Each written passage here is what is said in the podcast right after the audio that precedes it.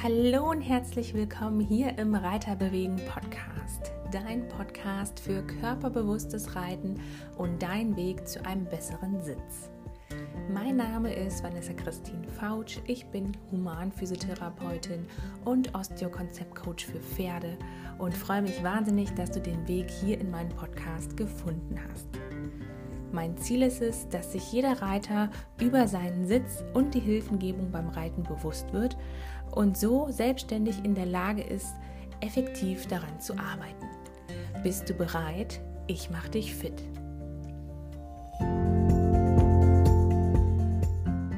Schön, dass du wieder hier mit dabei bist. Ich freue mich sehr, dass du den Weg in meinen Podcast gefunden hast. Wir starten auch gleich mit dem Interview. Ganz kurz vorab noch eine wichtige Information für dich. Wenn du dich für gutes Reiten, einen optimalen Sitz und eine feine Kommunikation mit dem Pferd interessierst, dann merk dir jetzt unbedingt den 25.03. abends um 19 Uhr startet ein Webinar zum Thema Störfaktor Reiter. Also inwiefern der Reiter, der Reiter sein Pferd negativ beeinflussen kann. Das wollen wir natürlich alle vermeiden. Das heißt, wenn du dich dafür interessierst, was du für Voraussetzungen brauchst, um einen guten Sitz zu haben, wenn dich das Thema Sitzroutine interessiert, ich werde dazu einige Tipps geben, wie du deine individuelle Sitzroutine findest. Und wenn es für dich interessant ist, wie auch die zentrale Bewegungssteuerung funktioniert, also über die Neuroathletik, darüber gibt es ja schon ein Webinar, dann wäre das wirklich interessant für dich. Es wird auch ein Part geben zum Thema Blickschulung, wie du in drei Schritten fehlerfrei sitzen kannst, wie du deine eigenen Sitzfehler sozusagen korrigieren kannst, aufspürst und dann korrigieren kannst. Und ein kleiner Bonus ist da noch bei, nämlich fünf Möglichkeiten, wie man Stagnation und Frust im Training mit dem Pferd überwinden kann. Also, wenn dich das interessiert, dann schau unbedingt mal in die Show Notes, da ist der Link oder auch auf der Homepage, da wirst du dann weitergeleitet und kannst dich anmelden zum Webinar am 25.03. abends um 19 Uhr. Ich würde mich wahnsinnig freuen, wenn du dabei bist. Und wenn du jetzt sagst, nee, da kann ich nicht, dann ist es gar kein Problem. Es gibt eine Aufzeichnung und was natürlich mega cool wäre, wenn du das an Freunde, Stallkollegen, Trainer, Reitbeteiligung und so weiter weiterleitest, dass auch sie von dem Thema und von dem Webinar profitieren können.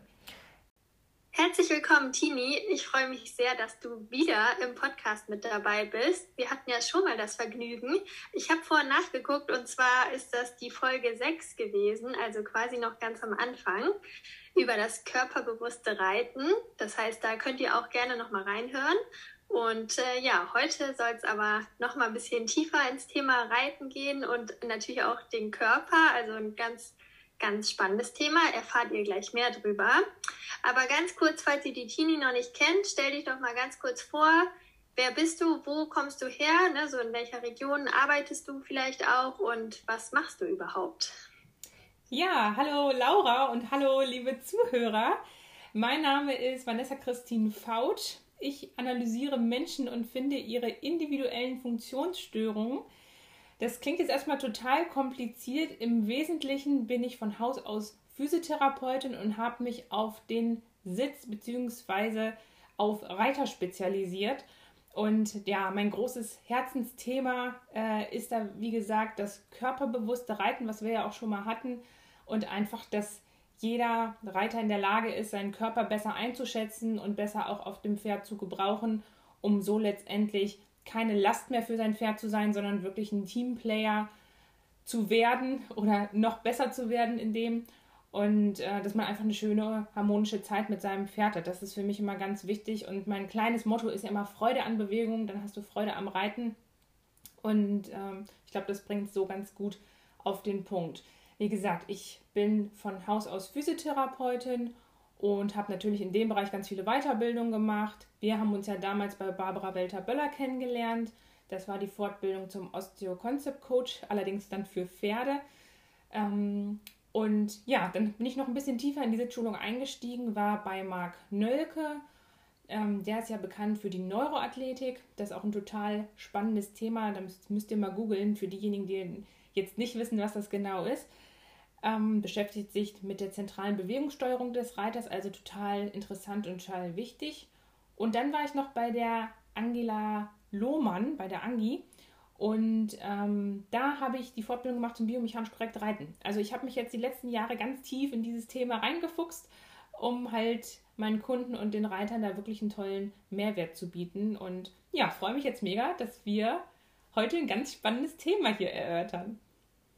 Genau, und bevor wir damit starten, machen wir noch mal ganz kurz das Kennenlernspiel, sage ich dazu immer, weil das haben wir ja noch nicht gemacht am Anfang. Nee, ne? also genau, das kenne ich noch gar nicht. Nee, genau. ich freue mich schon. Ähm, ja, ich habe äh, drei Fragen für dich rausgesucht, sind jeweils zwei Begriffe und du wählst einfach einen aus. Du kannst das ein bisschen erklären, aber musst du nicht unbedingt. Ja. Und ähm, die allererste ist, weil ich ja weiß, dass du deine Pferde bei dir zu Hause hast oder zumindest auch eigentlich im Großteil Selbstversorger bist und die im Offenstall stehen, ist meine Frage zum Abäppeln entweder Appleboy oder so eine Bollengabel. Äh, nee, ich habe einen Appleboy. Ah ja, tatsächlich. Ja, ja. Weil da gibt es immer so Vorlieben, habe ich ja mittlerweile. Ich musste gerade, es hat gerade 21, 22 hat gerade gerattert. Ich dachte ja. gerade, was war jetzt der Unterschied? Es gibt doch nur. Genau, das ach, andere ja. ist ja wie eine Mist. Mist genau, richtig. Deswegen musste ich gerade überlegen, dass ich jetzt nichts Falsches sage. Und manche können damit ja gar nichts anfangen und ich fand es einfach lustig, das mal. Ähm, mal Aber ich muss ergänzen, ich habe das. Äh, es gibt doch diese Kinderhaken. Äh, hier ja, so, so mhm. Reisighaken. Genau, und die. Äh, wie nennt man das denn? Die Forke, die sozusagen bei dem Apple Boy dabei ist, die finde ich total unpraktisch, weil ich will das immer ganz sauber haben. Und deswegen habe ich mir ja, so eine okay, Kinderhake okay. dazu geholt. Okay, muss sehr akkurat sein, ja. Sehr gut. Okay, zweite Frage. Ich glaube, ich weiß die Antwort schon, aber trotzdem. Hund oder Katze? Beides. Also ich hatte erst Ach, eine Katze. Quatsch. Ja, okay. ja, ich hatte erst eine Katze und äh, also die lebt auch noch und die wohnt jetzt bei meinen Eltern und jetzt haben wir einen Hund. Genau, weil das wusste ich nämlich, weil genau. den habt ihr noch nicht so lange, ne? Nee, den haben also, wir im, im Frühjahr, im Mai ist der geboren und dann haben wir ihn zum Sommer hin geholt. Genau. Ja. Klein Marlo. Ja, und der ist jetzt immer mit dabei bei den Kursen und so weiter? Oder ähm, wie machst du das? Ja, also es kommt immer ein bisschen drauf an. Wenn ich jetzt weiter wegfahre, ich bin ja so Region Hannover, Norddeutschland, ähm, ich habe jetzt zum Beispiel eine Anfrage nach Bayern, da werde ich ihn dann nicht mit hinnehmen. Aber ja, ähm, wenn ich äh, so in der Umgebung bin und äh, auch so eins zu eins Geschichten mache, da reden wir vielleicht später nochmal drüber, dann nehme ich ihn mit. Auf Kurse, da ist er noch zu, zu wild für, zu wissbegierig. Ach, okay. Da muss ich noch mehr beim Hund sein als woanders. Deswegen, ja, nee, okay. da noch nicht, aber ansonsten im Stall läuft er super mit und macht alles. Ne? Und auch wenn ich, ja, wenn ich einzeln rausfahre, äh, dann kommt er auch oft mit. Genau. Und er kommt immer mit in die Praxis. Also ja, das ist toll. Er ist Sehr Praxishund cool, bei uns. Genau, ja, das ist echt schön. Er klappt auch wunderbar von Anfang an. Ja, so lässt sich das gut mit dem Beruf vereinbaren, ne? Also, ja, das war halt auch doch. damals ganz wichtig, natürlich. Ne? Das habe ich vorher alles abgeklärt und durchdacht, ob das äh, funktioniert, ob das für uns auch funktioniert. Und äh, da konnte ich dann Haken hintermachen und dann durfte er einziehen. Ja, mega, sehr schön. Und die letzte Frage ist, ähm, Schokopudding oder Vanillepudding? Schokopudding. Okay, das war eindeutig. Okay, sehr gut. Ja, jetzt ähm, starten wir auch schon mit dem Thema. Und zwar soll es ja um die Schiefe des Reiters gehen und natürlich auch darauf äh, folgende Konsequenzen für das Reiten selber. Also, ne, das, ähm, beim Pferd haben wir ja einmal diese natürliche Schiefe, von dem, von, also davon hat ja jeder eigentlich schon mal gehört, gehen wir jetzt mal von aus.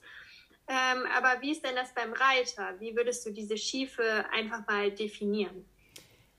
Das ist eine total spannende Frage und ich würde die ganz gern aufgliedern, weil Schiefe ist ja so ein ganz großer Begriff und jeder denkt, hat sofort eine Assoziation im Kopf. Und ähm, ich möchte das einmal unterteilen in die Händigkeit und in die körperliche Statik. Also die Händigkeit, entweder ist man Linkshänder oder Rechtshänder, das kennen wir ja alle. Und die Händigkeit, die wird bestimmt, da gibt es verschiedene Theorien, durch die Gene, durch Umwelteinflüsse, durch die Lage des Säuglings oder des Fötus im Mutterleib. Und das, so wird dann irgendwann entwickelt sich, sage ich mal so, es ist wie gesagt nicht ganz belegt, entwickelt sich eine Händigkeit. Und äh, das nennt man auch äh, Lateralisation des Gehirns, also diese Händigkeit, dass die eine Hälfte stärker ausgeprägt ist als die andere und gewisse Aufgaben besser und schneller kann. Und es gibt es zum Beispiel auch bei den Füßen. Also es gibt ja auch im Sport, wenn wir jetzt an Fußballer denken, gibt es ja auch der, der mit links schießt und der, der mit rechts schießt. Und es gibt es auch bei den Augen. Also wenn ihr jetzt alle, da könnt ihr mal mitmachen, wenn ihr ähm, eure Hände zu einem Guckrohr formt und dann da durchguckt und das Auge, was durchguckt, das ist euer, euer Händigkeitsauge sozusagen, also das stärkere Auge. Wenn ihr jetzt rechts gewählt habt, dann ist rechts euer besseres Auge. Wenn ihr links gewählt habt, links. Und das ist ja fürs Reiten auch wichtig. Also die Händigkeit, dann die Füße, mit welchem Fuß kann man besser und schneller, effizienter treiben. Und das Ganze gibt es natürlich auch bei den Ohren. Also man kann, wenn man links rumreitet, dann hören vielleicht, vielleicht kennst du das auch als Trainerin, dass manche Schüler besser hören, wenn sie auf der einen Hand sind und das schneller umsetzen können, als wenn sie auf der anderen Hand sind. Also das ist alles über die Händigkeit definiert. Und dann gibt es natürlich die Schiefe, wenn wir so wollen, beziehungsweise die Körperstatik, die sich verändert. Zum Beispiel, wenn man Schmerzen hat oder wenn irgendein Organ oder irgendeine ein Gelenk, ein Muskel ein Problem hat. Wenn du mir jetzt vor das Schienenbein trittst, dann werde ich erstmal den Oberkörper, werde ich mich erstmal ein bisschen zusammenkrümmen. Das ist erstmal die Schutzhaltung. Und wenn man lange oder vielleicht chronische Schmerzen hat oder auch gerade mal ältere Leute anguckt, da wird das immer ganz gut sichtbar, die sind dann irgendwann krumm und schief. Und das hat sich entwickelt durch irgendein bestimmtes Problem, eine Funktion, die nicht so gut erfüllt werden konnte. Und dann hat sich der Körper dem angepasst. Entweder ist er dagegen gegangen in die andere Richtung oder er nährt immer sozusagen den Schaden, was umherum um den Schaden ist, da nährt er immer die Körperteile oder das Gewebe an. Ist ja klar, wenn man jetzt an so einen Spielfilm denkt, ich werde an der Schulter getroffen oh, dann halte ich mich an die Schulter, einen Schuss jetzt meinetwegen, und dann sacke ich in mich zusammen und versuche das Gewebe anzunähern, dass das Blut nicht noch mehr rausfließt. Dann würde ich niemals den Arm hochreißen und weiterrennen. Da würde ich immer den Arm an den Körper rannehmen. Das sind jetzt so Extrembeispiele, aber so kann man sich vielleicht ganz gut vorstellen, diese Schonhaltung, die gibt es wie gesagt in der akuten Phase und dann später auch in der chronischen. Und ähm, das ist dann für den Reiter wichtig, äh, wenn zum Beispiel eine Beinlängendifferenz ist oder ein Becken Schiefstand, sagt man ja immer so schön. Also wenn das Becken sich in irgendeine Richtung verschoben hat, das hat natürlich dann auch Auswirkungen auf das Pferd. Und manchmal sind es ja Sachen, wenn man jetzt nicht weiß, man ist vom Pferd gefallen oder man hat einen Autounfall, Fahrradunfall, es ist nichts Großes passiert, aber irgendwie man ist schief, man weiß eigentlich gar nicht warum, dann ist das oft sowas, so ein, ich sag mal, chronisches Statikproblem, was wir dann Schiefe nennen, was ja auch bei den Pferden dann so versucht wird, dem entgegenzuwirken, beziehungsweise das Pferd gleichmäßig zum Gymnastizieren. Also da würde ich, wie gesagt, die Unterteilung machen, einmal in die Händigkeit vom Gehirn her und einmal, was mit dem Körper dann noch passiert. Natürlich ist es so, dass wenn ich jetzt Rechtshänderin bin, dass ich mit der rechten Hand viel filigraner bin. Also ich kann dann vielleicht mit rechts besser äh, entweder eine Zügelhilfe geben, wenn wir jetzt beim Reiten bleiben, oder wenn wir in einen anderen Bereich gehen, dann kann ich mit rechts besser schneiden, besser schreiben und so weiter. Und dann gibt es aber auch Leute, die machen ja manche Sachen mit links und manche Sachen mit rechts. Da ist das nicht so eindeutig. Mein Freund ist zum Beispiel so ein Exemplar, das nennt man dann so gekreuzte Lateralisierung. Dass man manche, und beim Behandeln habe ich das auch, dass ich mit links viel besser fixieren kann. Links ist auch mein Standbein. Das kann man auch mal probieren, wenn ihr euch hinstellt und dann macht ihr die Augen zu und dann überlegt ihr, wenn ihr jetzt eure Füße wären wie so ein Stempelabdruck, dann müsst ihr mal überlegen, ist mein linker Fuß, ist der Stempelabdruck dann doller als beim rechten Fuß oder ist das gleich, ungefähr gleichmäßig? Oder wenn man auf dem Rücken liegt, dann kann man das auch immer ganz schön herausfinden, wenn man sich vorstellt, man ist in so einen äh, Farbtopf gefallen. Und dann kann man immer überlegen, liegt die linke Seite mehr auf als die rechte? Gibt doch auch im Winter diesen Schneeengel. Ne? Also das ja. sind so Sachen, wo man dann überlegen kann, okay, merke ich denn irgendwie, dass ich links fester bin oder rechts fester bin? oft hat das halt auch einfach mit der, viele Leute sitzen ja im Büro, ähm, wir zum Glück nicht, aber ja. da gibt es ja genügend, die im Büro sitzen, ähm, die einfach immer leicht nach links gucken, weil der Bildschirm nach links gestellt ist oder die immer äh, viel schreiben, weil sie halt beruflich viel schreiben müssen oder viel tippen müssen. Da entwickelt sich dann auch so eine gewisse Schiefe. Ja. das war eine sehr ausführliche Antwort auf deine Frage, aber so würde ich das unterteilen. Ja, super, total gut. Und du hast ja auch sogar schon ein paar Tipps gegeben, wie man sich selber bewusst werden kann, ähm, ne, so in welche Richtung man tendiert. Ähm, hast du da noch mehr Tipps zu, also wie man sich so seiner eigenen Schiefe selber bewusst werden kann? Oder natürlich kann das dann auch ein Therapeut ähm, analysieren. Ne? Manchmal macht das genau. natürlich auch Sinn, denke ich. Genau, da würde ich auch noch mal gerne differenzieren. Zum einen kann man das super selber machen. Ähm, ich habe ja bei mir, oder was ich versuche, den Reitern immer mitzugeben, dass sie eine Sitzroutine etablieren. Und das muss gar nichts Wildes, Großes sein. Ich unterteile das immer in drei Bereiche. Das ist einmal der Körperscan. Das wäre jetzt sowas, dass ich mich frage, okay, wie fühle ich mich heute? Was will ich heute machen? Oh, heute war so ein anstrengender Tag. Ich bin so gestresst. Ich merke richtig, meine Atmung ist irgendwie nicht so gut und oh, mir tut auch der Rücken weh. Ich habe die ganze Zeit im Auto gesessen, irgendwie keine Ahnung, zweieinhalb Stunden, bin irgendwo hingefahren, irgendein Meeting, war dann da acht Stunden, ich habe auch ein bisschen Kopfschmerzen, dann ist es ja nicht so eine tolle Ausgangssituation, um dann vom Pferd Bestleistung zu erwarten. Dann sagt man vielleicht, ach, ich putze jetzt und dann reite ich eine Runde entspannt aus und morgen starte ich dann wieder das Traversalentraining zum Beispiel. Also das ist so der Körperscan, dass man sich einmal fragt, okay, wie geht es mir mental und wie geht es mir körperlich, dass man das einfach für sich, während man putzt oder zum Stallpferd schon einmal abklärt, was mache ich denn heute und warum. Und dann gibt es eine Übungsauswahl, die man machen kann, die gehört zur Sitzroutine, wo man dann auch mit dem Test-Retest-Prinzip aus der Neuroathletik gut herausfinden kann, welche Übungen tun mir denn wirklich gut. Weil wenn ich sehr beweglich bin, dann brauche ich nicht unbedingt Reiter-Yoga machen, weil ich bin ja schon beweglich. Dann muss ich mich vielleicht stabilisieren. Dann muss ich vielleicht Übungen machen, die kräftigen oder die ähm, darauf abzielen, dass mein Kapselbandapparat nicht noch mehr leisten muss, sondern eher unterstützt wird durch die Muskulatur.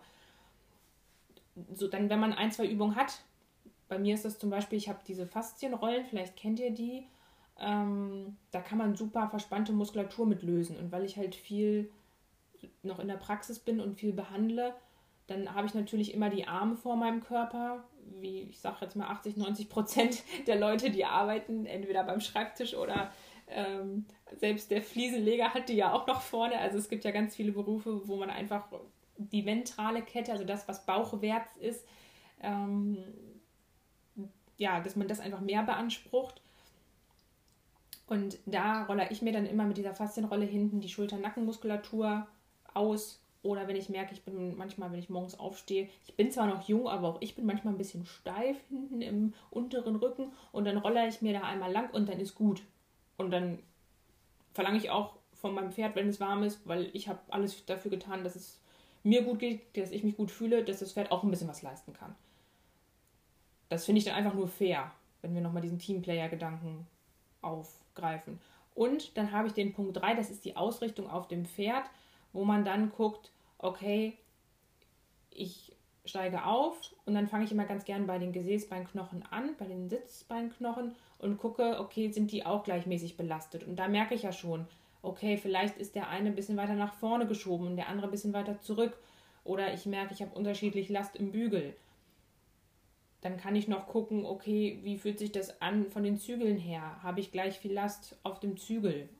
Oder ich kann schauen, okay, bin ich vielleicht, wenn ich jetzt so aufrecht sitze auf dem Pferd, gucke ich eher nach links oder eher nach rechts, dass ich mich sozusagen einmal mittig ausrichte und vielleicht kennt der ein oder andere dieses Körperlot, woran man sich gut orientieren kann, wenn man so eine Linie, so einen Falllot vom Ohr, Schulter, dann der Beckenkamm außen und äh, unten der Außenknöchel, wenn man so ein Lot zieht, dann sollte das alles ineinander einsortiert sein. Nicht, weil das unbedingt schön aussieht, sondern weil man sich dann im Schwerpunkt befindet. Der Körperschwerpunkt, der ist ungefähr so eine Handbreit unterm Bauchnabel entfernt und das ist sozusagen auch der Drehpunkt. Wenn wir jetzt das biomechanisch betrachten, dann haben wir den Hebel, den Oberkörper, der oben sich bewegt und die Beine als unteren Hebel. Und das ist dann wie so eine Wippe. Wenn der Oberkörper vorgeht, gehen die Beine zurück. Wenn die Beine vorgehen, geht der Oberkörper zurück. Dann wären wir zum Beispiel im Stuhlsitz, beim anderen wäre es im Spaltsitz. Und wenn man das alles so mittig sortiert hat, dann ist man schon mal im Schwerpunkt. Dann macht man das dem Pferd schon mal deutlich einfacher, als wenn man einfach nur sich draufsetzt und losreitet. Und wenn man das ein paar Mal gemacht hat, dann braucht man da ein, zwei Minuten für. Also das muss nicht sein, was irgendwie eine halbe Stunde mit Aufwärmen und Reiterfitness und ich bin da grundsätzlich ein Fan von, aber das muss nicht immer so, es muss ja auch ein bisschen alltagstauglich sein. Also das braucht nicht immer so einen riesen Vorlauf. wie gesagt, man stellt sich zwei, drei Fragen, dann macht man ein, zwei Übungen, wo man sagt, ja, passt für mich, ist super.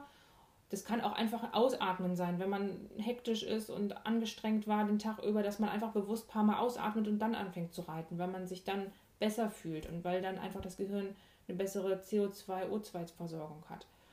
Und dann sagt man noch einmal, okay, alles einmal ausrichten, bisschen Bauchspannung, bisschen Schultern locker, bisschen Beine fallen lassen und dann geht's los. Also es ist und das ist eigentlich immer eine ganz schöne Sache, wenn jeder für sich so seine Sitzroutine hat, dann wird einem auch irgendwann viel bewusster, ah, man ist mehr schief oder man ist weniger schief oder man ist überhaupt schief oder eigentlich man findet sich symmetrisch, bis einmal irgendjemand sagt, oh, du bist aber doch ganz schön schief, dann kriegt man einfach so ein bisschen, ein bisschen besseres Gespür dafür. Man muss es halt nur machen, das ist immer der Knackpunkt.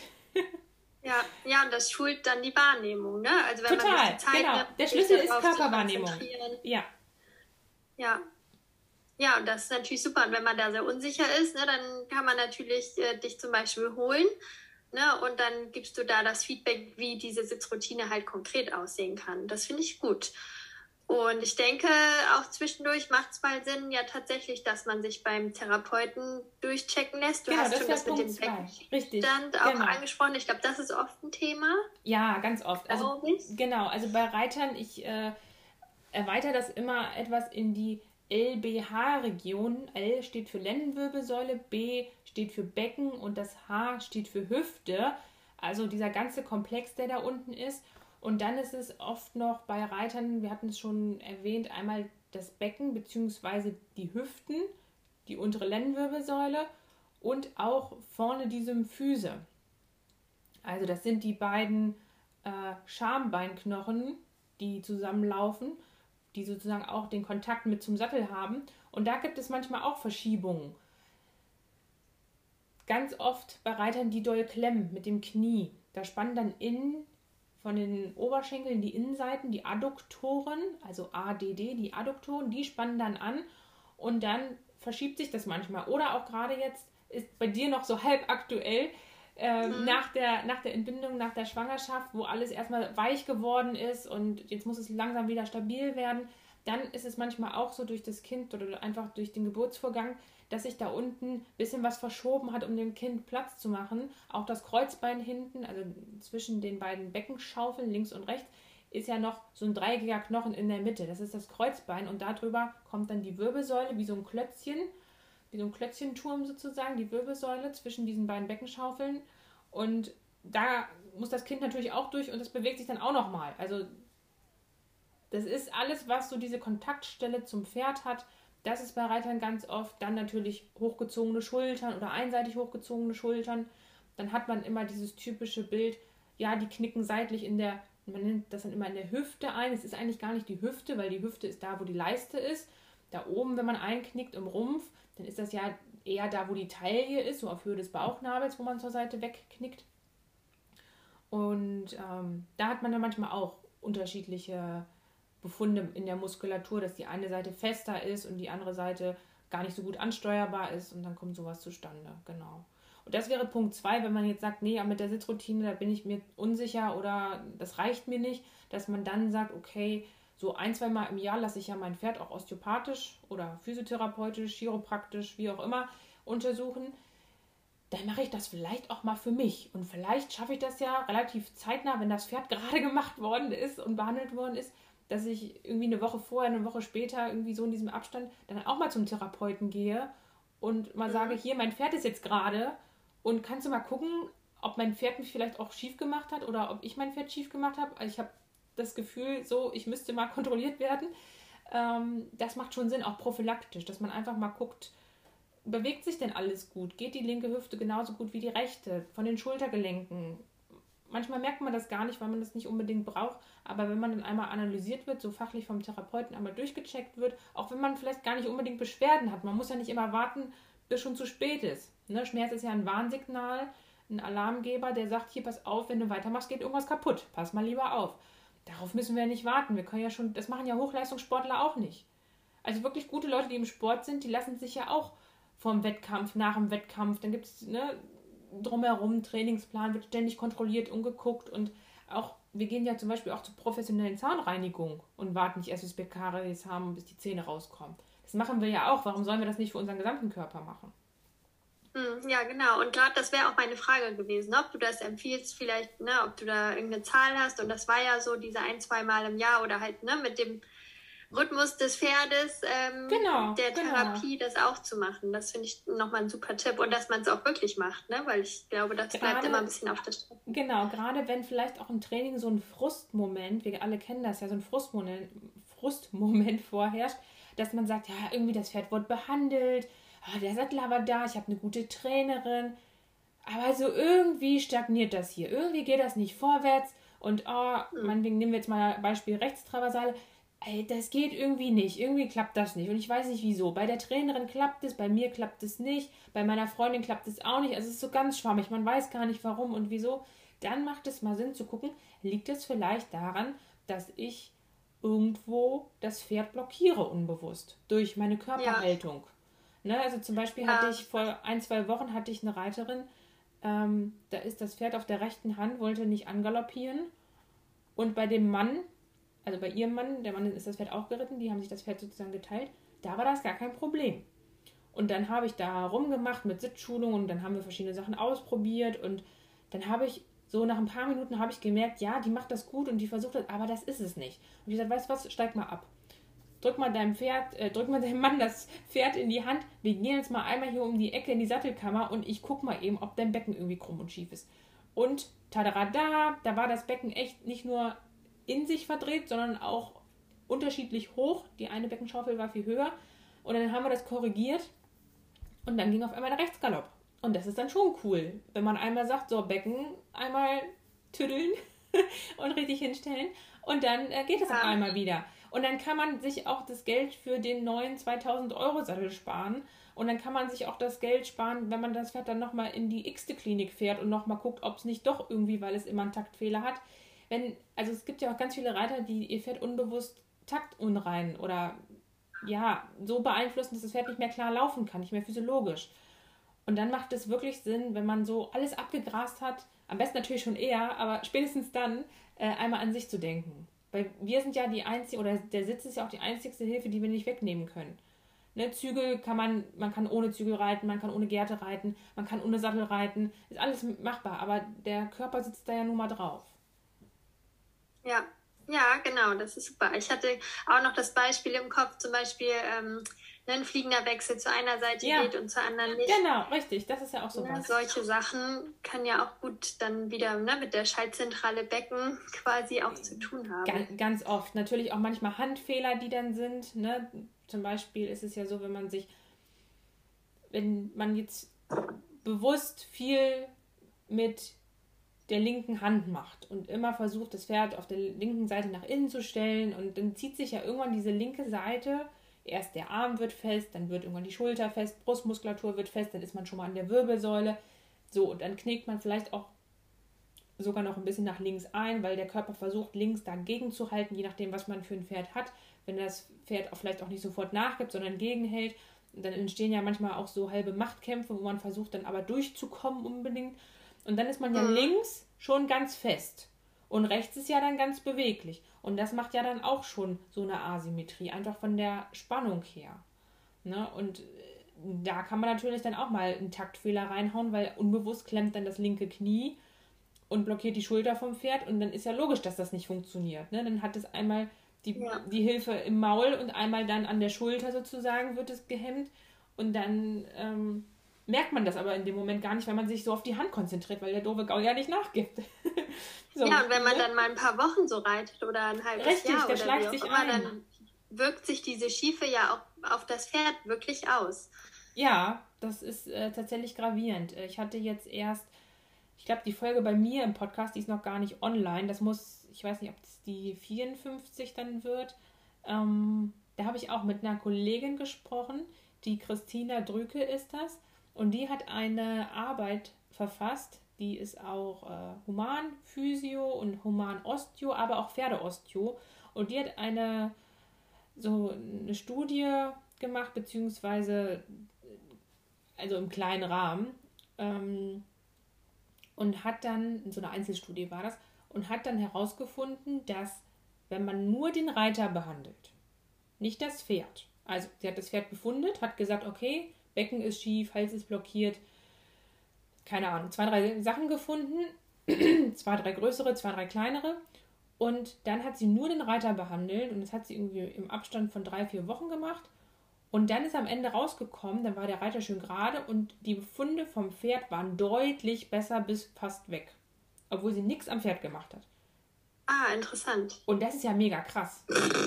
Also wenn man ja. sich auch gerade überlegt, ich kenne das selber von mir auch, ich bin immer die Erste, wenn mein Pferd irgendwie komisch guckt, dass sie sagt, bevor wir irgendwas machen, hole ich erstmal irgendeinen Therapeuten und lass erstmal gucken, ob nicht irgendwo was ist.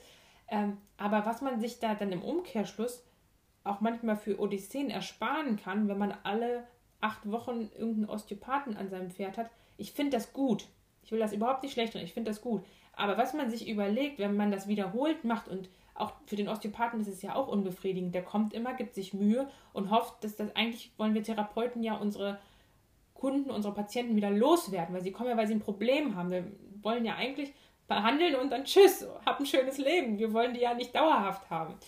Ähm, ja. Das ist so der Grundgedanke dahinter. Ne? Wir wollen ja dann helfen, damit die dann alleine wieder klarkommen. Und dann ist es ja mega frustriert, auch für einen, äh, ich sag jetzt mal einfach Überschrift Pferdetherapeuten, äh, immer wieder hinzukommen und immer wieder zu merken, hey, irgendwie läuft das ja nicht, irgendwie ist immer noch was.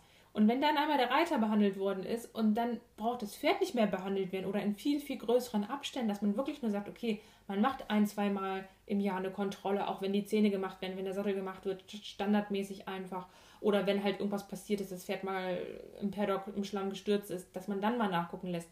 Aber nicht, dass man dieses, oh Gott, um die nächste Radstunde zu schaffen, muss ich erstmal behandeln lassen. Das schleicht sich ja leider manchmal auch ein. Ne?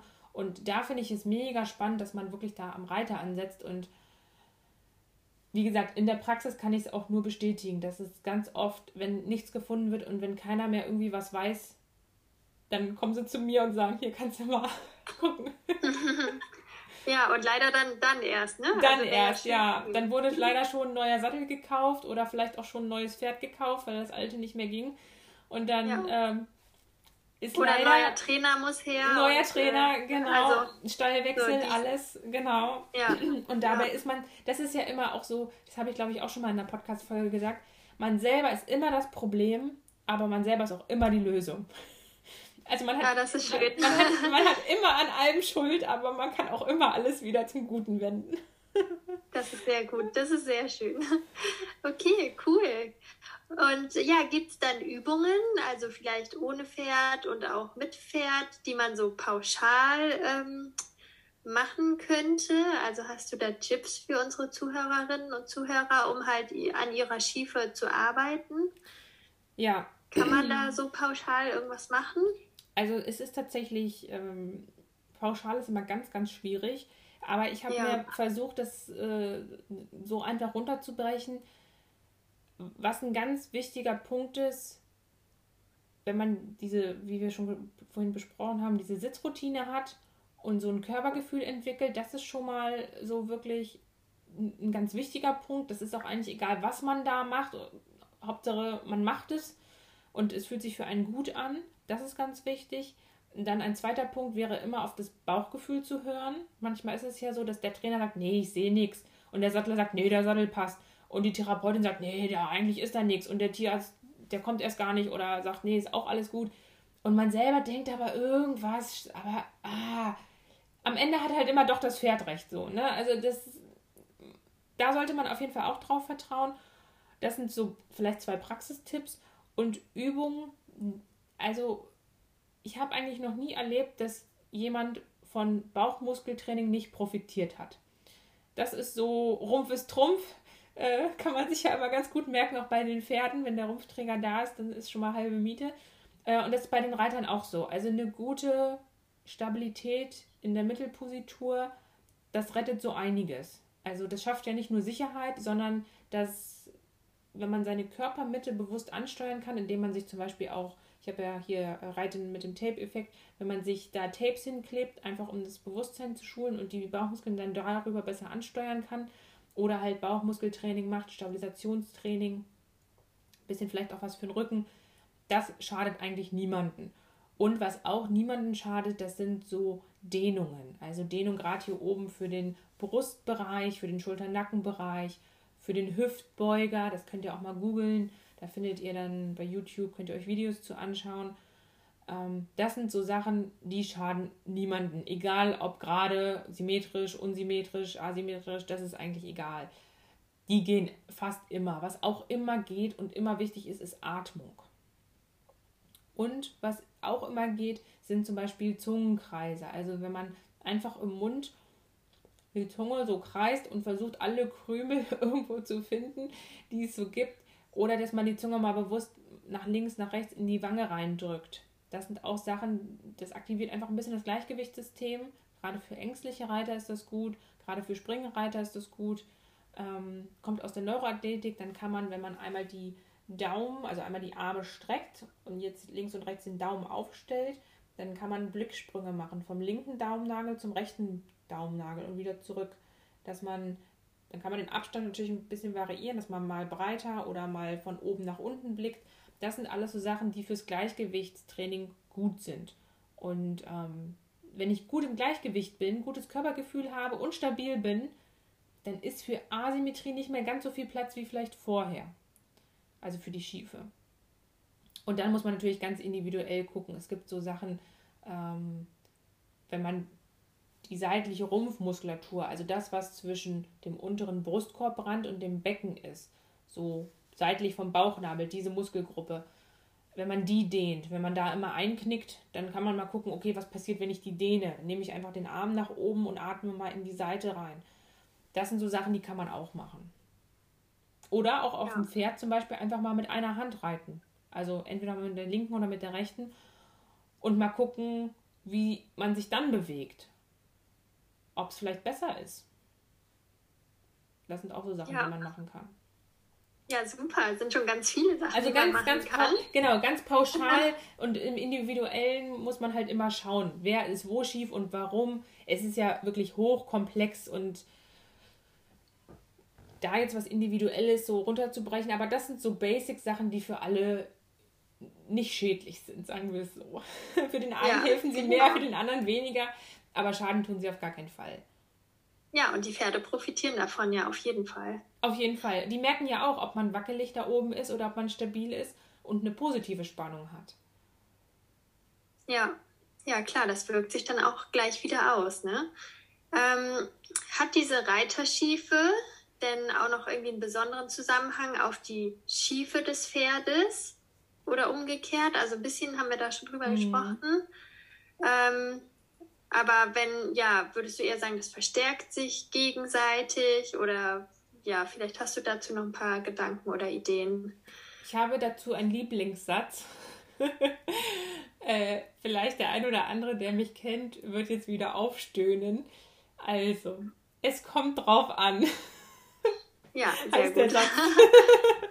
ja, also es ist natürlich so, ähm, dass sich das manchmal ganz gut ausgleicht, wenn das Pferd in die eine Richtung steif ist und der Mensch in die andere Richtung, dann gleicht es sich vielleicht aus wenn beide zu einer Seite, dann kann es manchmal ein Vorteil sein, weil beide wissen oder weil der Reiter weiß, okay, es ist einfach, ich muss nicht noch mit links und rechts hantieren. Das ist ja auch so ein Phänomen, wo ist jetzt links und wo ist rechts. Und ne, wenn der Reitlehrer sagt, ich gehe immer nach links, dann gehen immer alle nach rechts. So mit der Koordination. Das ist ja auch immer so ein Phänomen für sich schon mal alleine. Deswegen kann es manchmal auch ein Vorteil sein. Aber da jetzt irgendwie so eine Regel festzulegen, da habe ich zumindest noch kein Muster erkannt, wo ich gesagt habe, oh ja, ist ganz klar. Was man halt ja. oft hat, was oft äh, oder was ich oft sehe, dass auch in der Praxis, äh, dass viele Leute eher links stehen. Also da habe ich immer Befunde links am Becken. Warum und wieso, ne, das sei dahingestellt, ob es jetzt wirklich von den Genen, von den Umwelteinflüssen ähm, einfache Erklärung wäre jetzt, die meisten sind Rechtshänder und machen halt viel mit rechts und wenn rechts bewegt, muss die linke Körperseite stabilisieren. Das wäre mhm. jetzt so die einfachste Erklärung. Ne? Aber also nicht mal unbedingt Reiter, ne? Meinst du jetzt? Genau, allgemein, allgemein, allgemein genau. Also ich, ähm, ja. so in den letzten Jahren, die Leute, die ich behandelt habe, ähm, dann war es oft, dass sie links tendenziell ein bisschen fester sind was die Beckenregion angeht. Also linke Hüfte ist ein bisschen fester. Ähm, das wäre dann fürs ja, wenn man es auf, aufs Reiten übertragen wollte, dass man vielleicht linksrum nicht so gut auf dem Zirkel reiten kann, links nicht so schnell mit dem Schenkel ist, eher viel links am Zügel macht. Aber das jetzt so zu pauschalisieren und sagen, ja, es ist immer so, das würde ich jetzt nicht sagen. Es ist nur mein persönlicher Eindruck, was ich jetzt so die letzten Jahre gesehen habe, wo ich dachte, ah, ist ja interessant. Und tatsächlich auch oft links Leute am Kiefergelenk. Ich bin ja auch CMD-Therapeutin und mache Therapie fürs Kiefergelenk. Und da ist es auch so, dass man ähm, ja eine Zähne zusammenbeißen, so im Volksmund, wie man das sagt, auch oft, wenn man halt Stress hat oder wenn man sich konzentrieren muss. Und natürlich beim Reiten manchmal auch. Ähm, dann ist es auch tendenziell eher links auffällig. Aber es sind auch wiederum oft Sachen rechts auffällig. Es kommt ja auch darauf an, zum Beispiel links ist der Magen, rechts ist die Leber. So, ne? Das sind ja auch so Sachen. Viele Leute haben ja auch Probleme mit der Magen-Darm-Motorik. Ne? Irgendwelche Allergien, Bauchschmerzen, äh, Ziehen, Blähbauch, gerade so Frauen. Ne? Das ist ja immer so ein Thema, was immer wieder irgendwie aufkommt. Und erst ist man nur gegen das allergisch und dann kommen sich andere Sachen dazu und dann stellt man seine Ernährung um oder man macht Diät. Also alles, was so mit der Verdauung zu tun hat.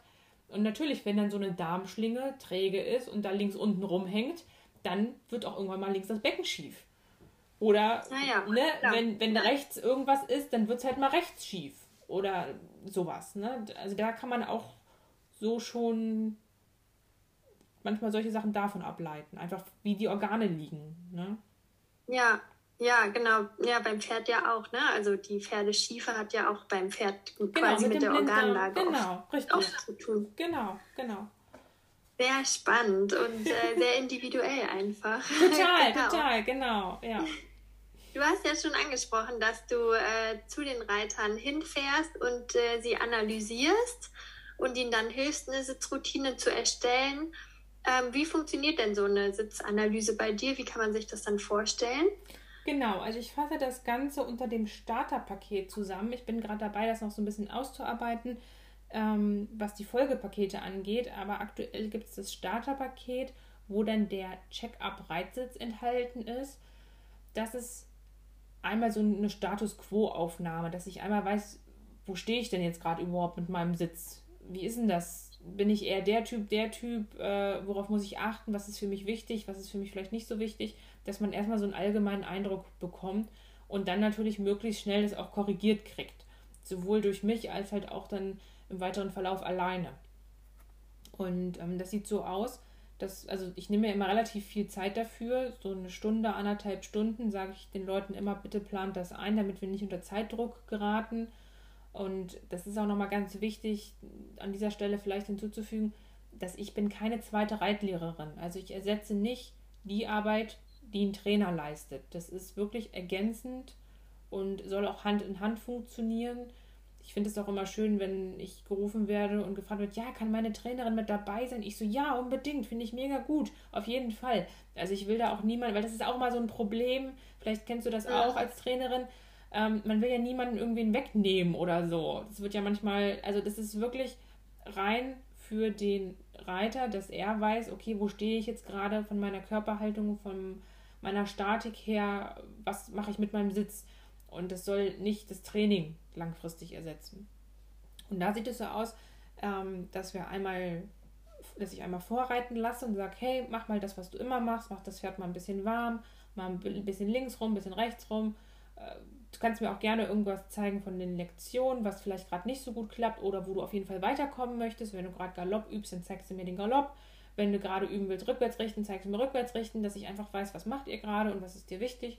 Und dann schreibe ich mir schon ein bisschen was auf und der Reiter bekommt dann am Ende auch diese schriftliche Analyse, wo dann nochmal alles erklärt ist und aufgeführt ist, was mir aufgefallen ist, dass man das einfach für sich hat und reflektieren kann und vielleicht dann auch tatsächlich mit dem Sattler oder mit einem Therapeuten, mit einem Trainer, der vielleicht nicht so oft kommt oder wenn man bei jemandem in regelmäßigen Abständen hinfährt zum Unterricht, dass man das einfach mitnehmen kann, sagen kann, hier guck mal, habe ich gelernt.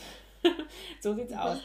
Ähm, genau, dann wird vorgeritten, ich notiere mir was, und dann ähm, hole ich ganz oft die Leute runter und sage, okay, mir ist jetzt das und das aufgefallen, das und das wären jetzt die Schwerpunkte, die ich für die Stunde festlege. Was hältst du davon? Passt das, passt das nicht? Dann gleichen wir das an.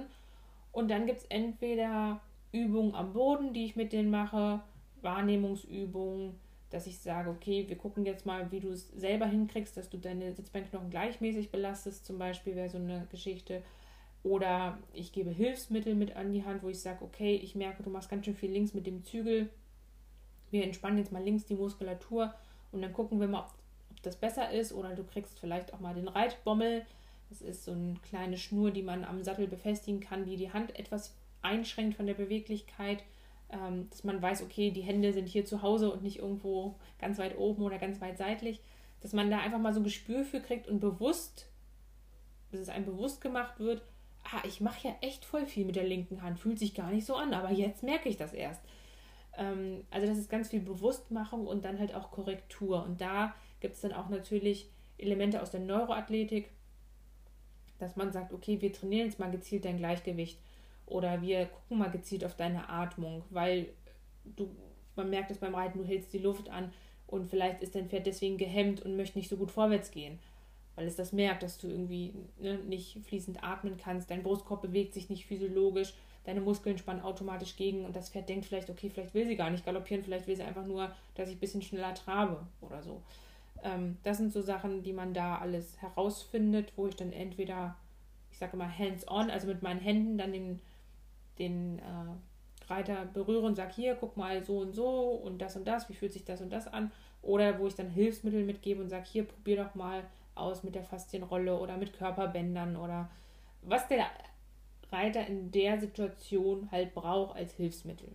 Generell bin ich ja. immer, generell bin ich halt immer ein Freund davon, so wenig wie möglich, so viel wie nötig. Und äh, die meisten, zumindest wo ich jetzt hinfahre, die mich rufen, ähm, die sind sich ja schon bewusst, dass irgendwas an ihnen nicht passt oder dass sie sich an sich arbeiten müssen. Und da muss ich meistens auch gar nicht so viele Hilfsmittel einsetzen. Also da reicht es meistens, wenn man denen, denen so ein bisschen auf die Sprünge hilft und äh, versucht, die auf den richtigen, an den richtigen Stellen zu fordern, dann reicht das meistens schon. Ja. ja, total gut. Ja, und dann hast du ja viele verschiedene Techniken, mit denen du arbeitest. Das heißt, Ne, dann ist dann ja wahrscheinlich auch für jeden was dabei, was genau. er dann nacharbeiten kann. Genau. Und es gibt zum Beispiel auch die Unterscheidung, in der Neuroathletik gibt es so Kopfstarter und Hautstarter. Und Kopfstarter sind zum Beispiel Leute, die oft eine Gehirnerschütterung haben, die vielleicht lichtempfindlich sind, lärmempfindlich sind, die vielleicht öfters Migräne haben und die vielleicht auch Probleme mit ihrem Gleichgewicht haben. Ne? Das sind so Kopfstarter. Dann gibt es so Hautstarter, wo man sagt, okay, mit dir fange ich an und mache äh, hier ganz wilde Augengeschichten und Gleichgewichtstraining. Ähm, die sind relativ gut von der Propriozeption. Das heißt, die wissen, okay, ich bin in meinem Körper zu Hause, ich weiß, wie der funktioniert und wenn du mir sagst, spann den kleinen Zehennagel an, dann machen die das. Ne? Und manche sagen so, hä, wo ist überhaupt mein Fuß? Also das ist ja auch immer unterschiedlich, je nachdem, wie man so hat. Ne? ähm, und da kann ich halt aus so einer ganz breiten Palette wählen, wer braucht was und in welcher Dosierung. Und da hilft natürlich die Arbeit und das Wissen, was ich jetzt als Physio mir angeeignet habe, hilft mir natürlich total weiter und auf den ganzen Fortbildungen und so. Ne? Also das ist schon,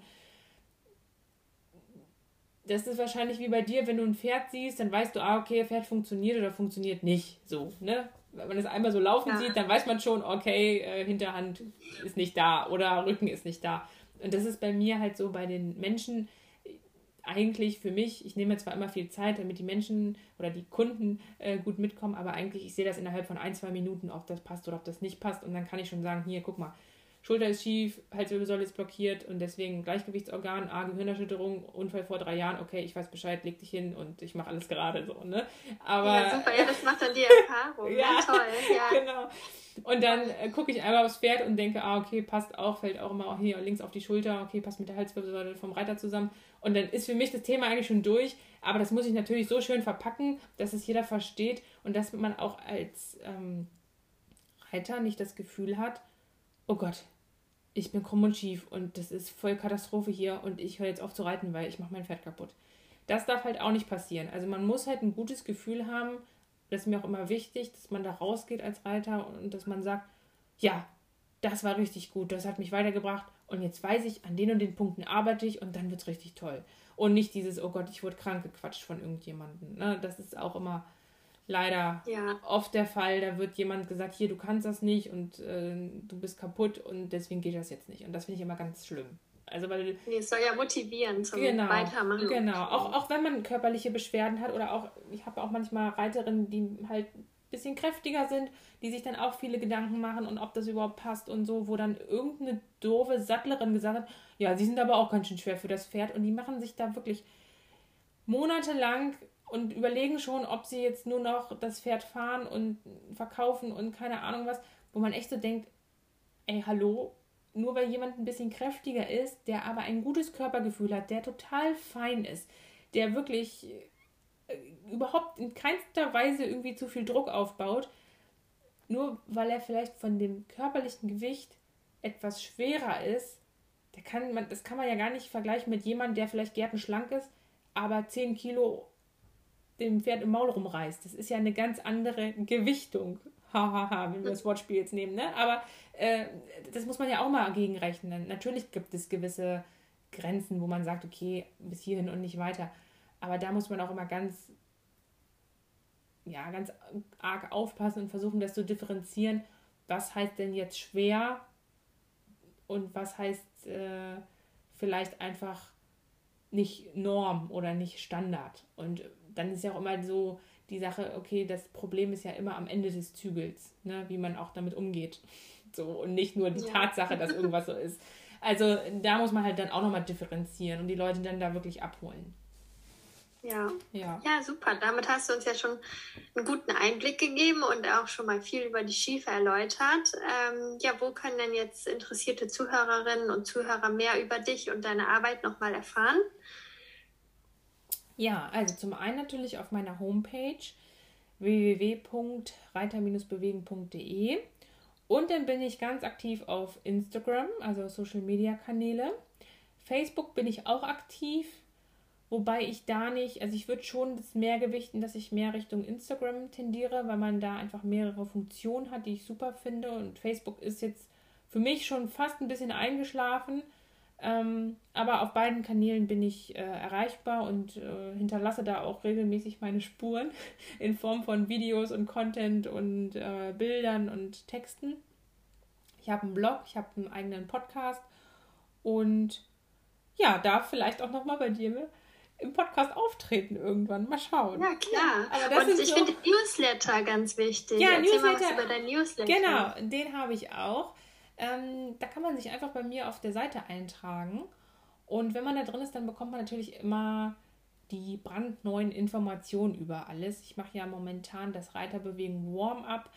Für die, die sozusagen Reiterbewegen Insider sind, ist das auch kostenlos. Die können sich dann einfach, da wird man dann auch über den Newsletter informiert die können sich dann da einfach mit einloggen und das ist immer alle zwei Wochen, sonntags morgens, vor der Ausreitroutine sozusagen. Ähm, ein kleiner Ausschnitt nehme ich euch mit, einmal in die Neuroathletik und dann aber auch in die Reiterfitness, dass man da dann zusammen als Gruppe, man muss die Kamera auch nicht anmachen, wenn man sagt, oh, man will aber nicht, gar kein Problem, Kamera bleibt aus, Ton bleibt aus, ich quassel ein bisschen, mache Übung und dann könnt ihr die mitmachen, ganz entspannt von zu Hause aus im Schlafanzug mit Turban und hast du nicht gesehen, das ist kein Problem. Ja, voll gut, voll einfach und, genau. und kostenlos. Also ein tolles Angebot. Also den Newsletter und die Übungen, die dann damit kommen, sozusagen, kann ich auf jeden Fall sehr empfehlen. Ja. genau. Ja, und dann habe ich natürlich ab und zu noch Webinare, aber das, äh, wie gesagt, wenn man auf meine Homepage geht oder mich über die Social Media, Social Media Kanäle oh, verfolgt, dann äh, bekommt man das auch mit. Super.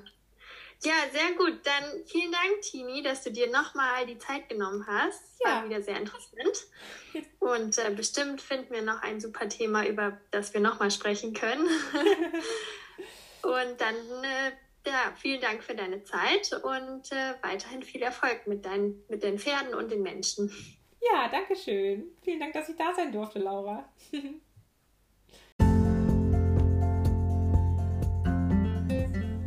Wenn dir dieser Podcast und die Inhalte gefallen, dann würde ich mich wahnsinnig über eine 5-Sterne-Bewertung hier auf iTunes freuen. Natürlich darfst du auch gern den Podcast teilen und verschicken an deine Freunde, Stallkollegen und andere Reiter, damit auch sie zum besseren Teamplayer für ihr Pferd werden.